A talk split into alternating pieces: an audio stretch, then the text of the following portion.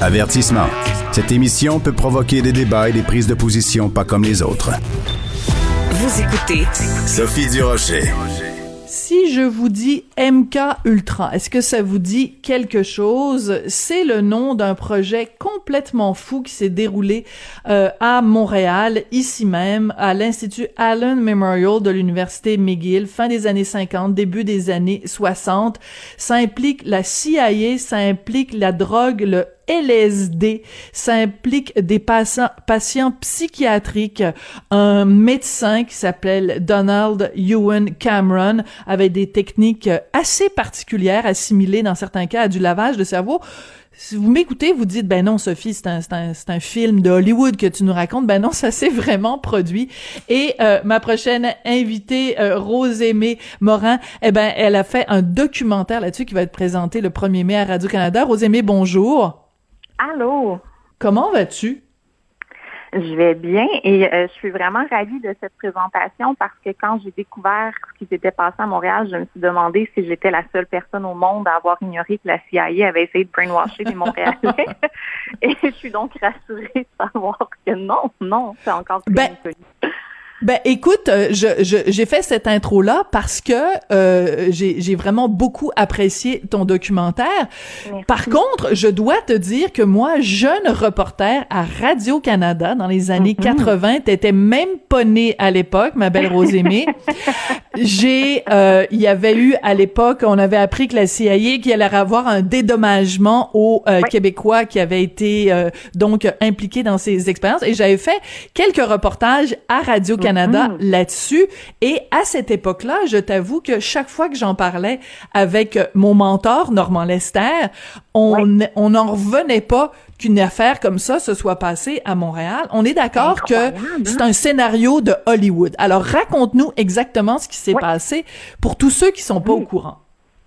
Oui, c'est ça, parce que euh, euh, effectivement, le sujet a été couvert. Là, je veux pas prétendre l'avoir euh, mis, mis au grand jour. Par contre, il y a vraiment deux solitudes. Ça a été beaucoup couvert par les Québécois anglophones, certainement par des journalistes francophones, mais ça s'est comme perdu un peu. ce qui s'est passé, c'est que la CIA, pendant la guerre froide, croyait que les communistes avaient trouvé une façon de brainwasher l'ennemi. Alors, ils se sont dit, on doit trouver une drogue pour riposter. Alors, ils ont financé diverses initiatives à travers des universités et des institutions partout dans le monde, euh, des initiatives qui cherchaient à contrôler le cerveau humain, mais au nom de la médecine. Donc, ce qu'ils ont financé à Montréal, c'est un chercheur qui s'appelle Donald Ewan Cameron et qui, lui, travaillait sur la schizophrénie. Sa théorie, c'était que euh, si on arrivait à effacer l'esprit des patients qui étaient en soins psychiatriques, mm-hmm. peut-être qu'on arriverait à leur insuffler une nouvelle personnalité, une personnalité qui ne serait pas malade. Donc, les reprogrammer d'une certaine façon. Exactement. Les, les déstructurer, euh, en mm-hmm. anglais, le terme c'était depatterning. Donc, on déstructure leur esprit et on insuffle une nouvelle façon de penser. Donc, le médecin lui dit, je vais guérir la schizophrénie. La CIA, voilà, ah, voici une façon de contrôler l'esprit. Donc, finance des recherches. Par contre, on ne sait pas si le docteur Cameron savait que ces recherches étaient financées par la CIA euh, avec une visée de brainwashing. Mm-hmm. Ce qu'on sait par contre, c'est que les, euh, les patients qui ont souffert de depatterning n'étaient pas au courant qu'ils étaient des cobayes. voilà, ils n'ont pas consenti. Ils n'ont pas, consenti à ce traitement-là. Donc, c'était pas un consentement libre et éclairé comme on le fait normalement. Si on décide d'être euh, cobaye et de participer à une expérience scientifique, on le fait en pleine connaissance de cause, ce qui n'était pas le cas. Et ce qui fait qu'il y a d'énormes questions éthiques qui sont soulevées par ce projet-là. Complètement parce que le consentement éclairé existait à l'époque et ce qui est encore plus grave, c'est que le docteur Cameron a témoigné au procès de Nuremberg en disant euh, les expériences menées par des médecins nazis ne correspondent pas aux normes éthiques. Donc, il savait très bien ce qu'était le consentement éclairé. Euh, donc, ça, c'est ce qui demeure flou. Par contre, le docteur Cameron est mort quelques années après avoir quitté Montréal. Donc, c'est pas quelqu'un qu'on peut sonder. On peut pas connaître mm-hmm. les dessous de ses expériences. Ce qu'on peut savoir, c'est les conséquences que ça a eues sur ses patients et sur leurs enfants. Donc, dans le film, voilà. on des enfants de ces patients-là qui sont rentrés chez eux en reconnaissant pas leurs proches, en pensant qu'ils étaient quelqu'un d'autre, avec un nouveau nom, qui sont rentrés chez eux avec des comportements qui avaient pas, qui n'étaient pas des parents aptes à être là pour leurs enfants, qui ont vu leur mémoire effacée et qui sont rentrés à la maison avec une nouvelle personnalité. Donc, on peut imaginer les, les impacts que ça a eu sur leurs proches, et c'est pourquoi plusieurs de ces proches-là se sont euh, alliés, se sont organisés et mhm. tentent aujourd'hui de poursuivre le gouvernement du Canada, euh, le Centre universitaire McGill et l'Hôpital Royal Victoria. Et c'est cette quête judiciaire-là qui se déploie aujourd'hui, en 2021, que je suis pour montrer que ce qui s'est passé dans les années 50 et 60 à Montréal, dont on a trop peu parlé, a encore des conséquences aujourd'hui. Il y a des générations qui essaient, mm. qui essaient non seulement qu'on reconnaisse le mal qui leur a été fait, mais qui essaient juste d'arriver à avoir une vie normale. Puis c'est oui, important et même, de reconnaître et même dans certains cas qui essayent simplement et ça c'est très bien illustré dans ton dans ton excellent documentaire qui mm. essayent dans certains cas simplement d'avoir accès au dossier médical ah. de leur de leur père ou de leur mère. Écoute, c'est le parcours du combattant. Comment se fait-il que euh, alors qu'on vit en démocratie, qu'on vit avec bon des, des lois comme l'accès à, à l'information, etc. Comment se fait-il que on n'arrive pas à avoir bon certains ont réussi à avoir accès à leur dossier euh, médical. Beaucoup de travail. Mais, mais c'est pas normal que ce soit si qu'on ait autant de bâtons dans les roues. Et parallèlement à ça, c'est pas normal non plus que toi, quand tu fais des démarches auprès de McGill, auprès du gouvernement, que tu te heurtes à des portes closes. Oui, c'est une histoire dont on veut pas parler. Puis bon, les institutions nous disent on veut pas en parler parce qu'il y a, y a un recours judiciaire qui, qui a lieu présentement. Et je comprends ça. Et moi, ce que je répondais, c'était pas de problème, mais est-ce qu'on peut parler de ce qui s'est passé à l'époque, s'il vous plaît? C'est connu, il y a des sources officielles, on peut parler de comment ça s'est passé. surtout, j'aimerais que vous me disiez pourquoi ça ne pourrait plus se passer aujourd'hui. Parlez-moi mm-hmm. pas du recours, c'est pas grave, mais expliquez-moi en quoi les temps ont changé. Comment on sait aujourd'hui que si moi j'ai un enfant et que j'ai une dépression postpartum, comme plusieurs des victimes du MK Ultra, comment on peut s'assurer que moi, euh, mon consentement sera respecté? Expliquez-moi juste ça. Puis c'est pas quelque chose qu'on pouvait faire et pas parce que euh, on est en danger quand on est à l'hôpital. Je crois honnêtement que le consentement est respecté, mais on veut pas parler de ce qui s'est passé. On veut pas parler de mm. santé mentale. On est tellement frileux et c'est ça qui m'a choqué dans ce processus-là.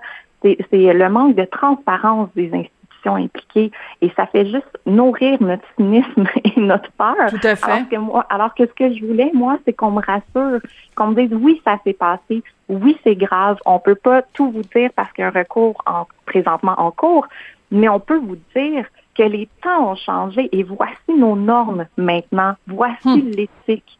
Puis c'est ce que j'ai pas réussi à avoir et c'est ce que je déplore. Tout à fait. Euh, t'as fait plein d'entrevues avec des mhm. enfants de ces gens-là. T'as même retrouvé une infirmière qui a travaillé avec le docteur euh, Cameron. Et c'est vraiment impressionnant de voir à quel point d'une génération à l'autre ça a eu un impact. Tu parles entre autres à un mm. moment donné à la fille d'une des, des, des, victimes du docteur Cameron et elle dit moi je suis une victime du MK Ultra et il y a une autre dame écoute elle a euh, développé elle toutes sortes de dépendances et euh, elle, prétend que c'est clairement parce que quand elle était euh, quand sa mère était au au Allen Memorial on lui a donné du du, LSD. Mm-hmm. Donc, euh, euh, puis elle était, elle est tombée enceinte pendant qu'elle était traitée au Allen Memorial. Donc, ses enfants ah, naissent avec des dépendances, mais c'est c'est un cauchemar, Rosémie. Oui.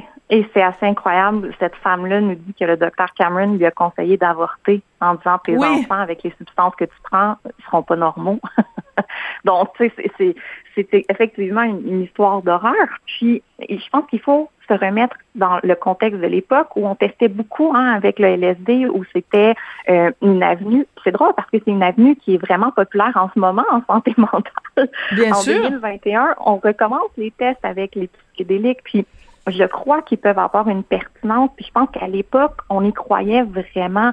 Par oui, parce que ça induit des états, ça induit des états altérés, donc ça permet en effet tu sais, comme personne mettrait en doute, mettons, de faire de l'hypnose ou faire des choses comme ça, mais... Exactement. Puis, puis je crois qu'à l'époque, on pensait bien faire. Maintenant, aujourd'hui, c'est notre responsabilité de reconnaître le mal qui a été fait à ces familles-là mm. et de leur offrir un soutien. Et le gouvernement le fait, mais il le fait en cachette.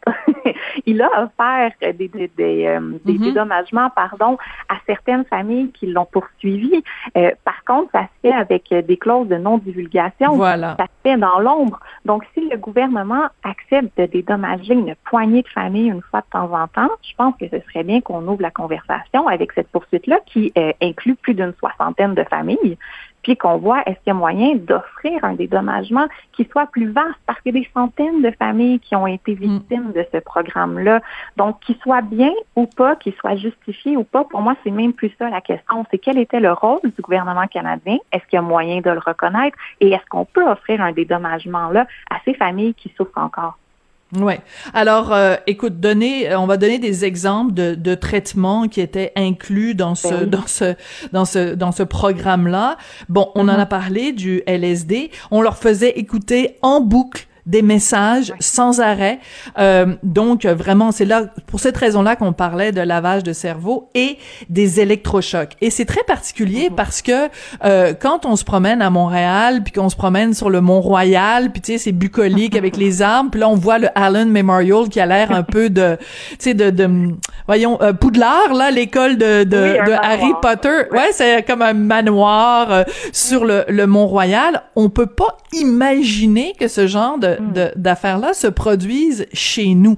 Alors moi, je veux te proposer quelque chose, Rosémie. Il faut que tu écrives un scénario de film.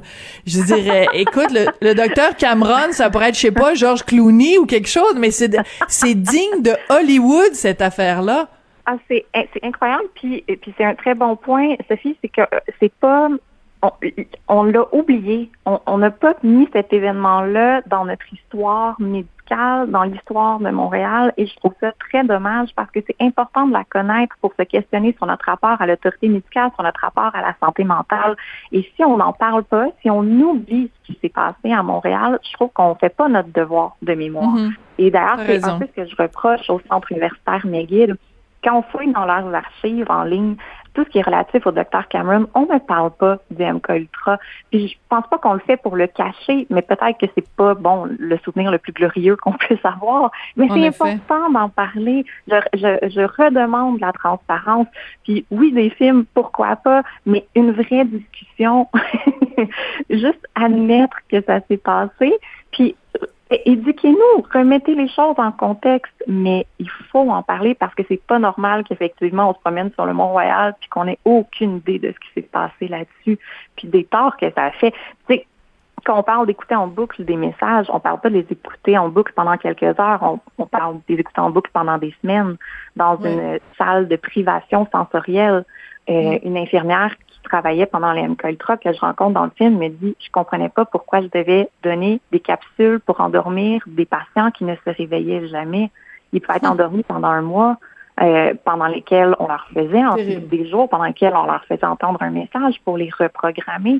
Le but du Dr Cameron, c'était d'amener ces patients à l'état d'enfant pour les faire renaître. Mais à l'état, tu sais, moi, j'ai lu les dossiers médicaux des personnes hmm. dans le qui sont présentes dans le film et c'est terrible. L'état d'enfant, c'est c'est ne plus savoir parler, c'est ne plus savoir gérer ah, ses arrête, Arrête, c'est terrible. C'est terrible. C'est terrible, terrible. Écoute, je vais. Mhm. Oui, je vais achever de te tuer euh, pour euh, préparer l'entrevue pour aujourd'hui. J'ai tapé MK Ultra pour voir euh, ce qui se disait là-dessus. Peux-tu croire qu'à la SQDC, ah il y a des fleurs séchées de mhm. cannabis produits par la compagnie canadienne Aurora et ils ont pas trouvé de meilleur nom que d'appeler ça le MK Ultra. Non, c'est un peu insultant. Ça m'a beaucoup, ça m'a beaucoup choqué, là, d'autant plus que ce soit vendu dans une institution qui, est gérée par le gouvernement, qui peine non, à même ses responsabilités dans l'événement. Mais ce qui est dérivé du MK Ultra relève souvent du spectacle, puis ça me choque beaucoup. De la même manière qu'il y a un tour guidé qui se donne sur le Mont-Royal durant l'Halloween pour dire que le lieu est hanté par les victimes du MK Ultra. Donc, tout ce côté-là, spectaculaire, où on se permet de parler de l'événement avec un sourire en coin alors qu'on n'arrive même pas à le reconnaître politiquement, hmm. il est dégueulasse, à mon avis. Ça ah, manque ben, complètement de respect pour les familles des victimes. Ben, tout à fait. et les survivants et ceux qui sont des victimes, euh, disons, euh, collatérales, hein, disons ça comme ça. Oui, c'est ça. Euh. Rosémée, beaucoup, merci beaucoup. Écoute, je- à chaque fois que je parle de toi, je massacre ton nom. Rosémée Automne T. Morin. Excuse-moi, mais c'est parce que c'est un peu compliqué quand même. Bon, Rosémée Automne T. Morin, ton documentaire donc sur MK Ultra va être présenté euh, à ici Explora le euh, 1er mai. À Radio Donc- Canada. Oui, Ah pardon, excuse-moi, je, je ben, me suis trompée. À Radio-Canada le long 1er mai. Oui. Merci beaucoup. Merci.